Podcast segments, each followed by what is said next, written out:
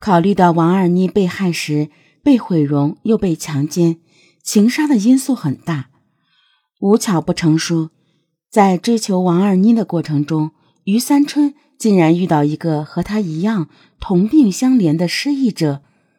而此时，于三春的坦白是否是在掩饰另外一个更重要的嫌疑人呢？会不会是这样的？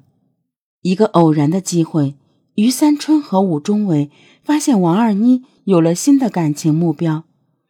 这两个男人觉得他们的感情竟然被一个女人玩弄于股掌之上，于是他们一起将怒火投向了王二妮。一九九八年五月十九日夜晚，吴忠伟和于三春一起来到了王二妮家。于三春在门口望风，吴忠伟进屋杀人。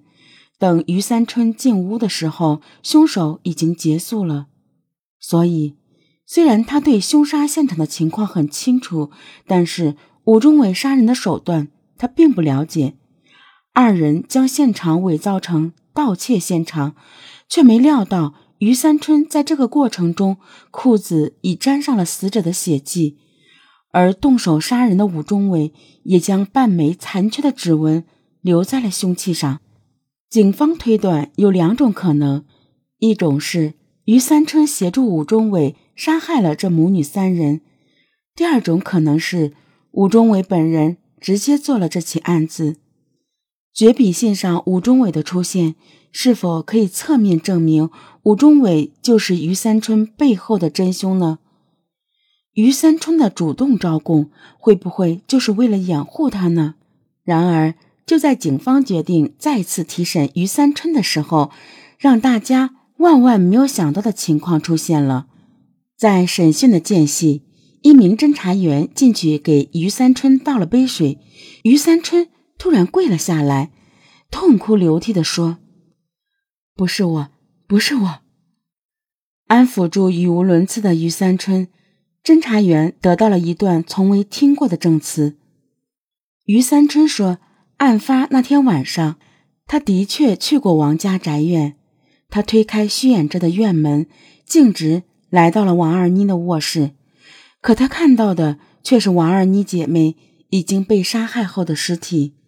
极度惊恐的于三春急忙跑回了家里，却发现自己的裤子上已经沾上了王二妮的血迹。因为害怕受到牵连，于三春连忙换掉了裤子，逃离了村子。由于事先没有准备，身上又没有多少钱，在外游荡了一天一夜后，走投无路又极度疲惫的于三春不得不返回东鲁村。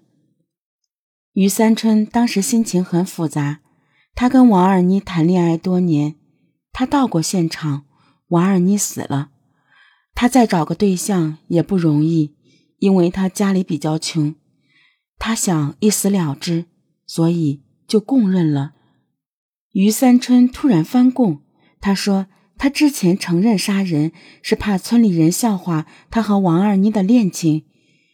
这个理由站得住脚吗？他这一次的交代到底是真是假？警方迅速对于三春案发那晚的行踪展开调查。由于案发时正是村民回家吃晚饭的时间，很多村民都反映。看到于三春端着饭碗蹲在自己门口石阶上吃饭，经查证，于三春没有作案时间。如果于三春不是凶手，那么案发那晚那么晚了，他为什么还要去王二妮家呢？现场的种种证据指向于三春，他会不会真像警方推断的那样，与武忠伟合谋杀人？而自己却找一个大家都能看到的地方吃饭，为自己找一个没有作案时间的证据呢？然而此时警方手中却没有于三春伙同他人作案的证据，在这种情况下，警方只好释放了于三春。一夜之间，村里的三个女人被残忍杀害，事情已经惊动了省公安厅，全市的公安系统。都处在一种紧张的状态之中，吕伟东的压力就更大了。限期破案，仿佛一把利剑高悬于头上。破案对吕伟东来说，于公可以给被害人家属和上级机关一个交代，于私可以得到荣誉，甚至关乎职位的升迁。但现在，吕卫东却把有着重大嫌疑并且已经招供的于三春给放了，这让许多民警想不通。从于三春口中，警方得到了武忠伟的住址，一组刑警迅速赶往州城市包店煤矿武忠伟的老家。然而，警方从武忠伟的工友处了解到，就在案发的第二天，武忠伟就离开了住所，不知去向。在武忠伟的床上，警方提取了几根头发，经过比对，和王二妮身上留下的精斑为同一血型，一是情杀，二是血型一致，武忠伟杀人的嫌疑很大。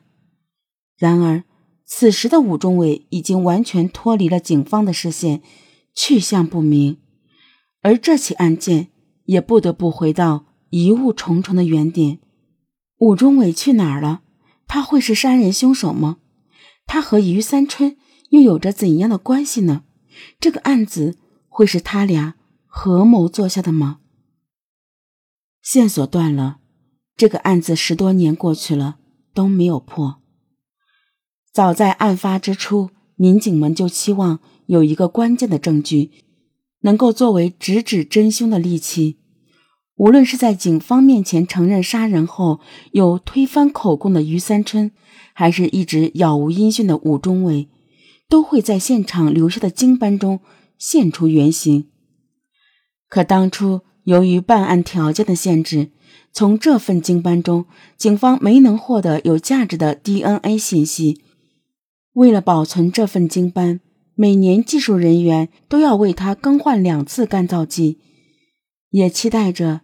随着刑侦技术的发展，这份证据也许会有开口说话的那天。时间过去十几年了，武忠伟一直杳无音讯。于三春出事之后便外出打工去了，很少回家。吕卫东说：“这起凶杀案是他从警生涯的一大遗憾。一个疯狂杀害三人的凶手，说不定什么时候又会作案。”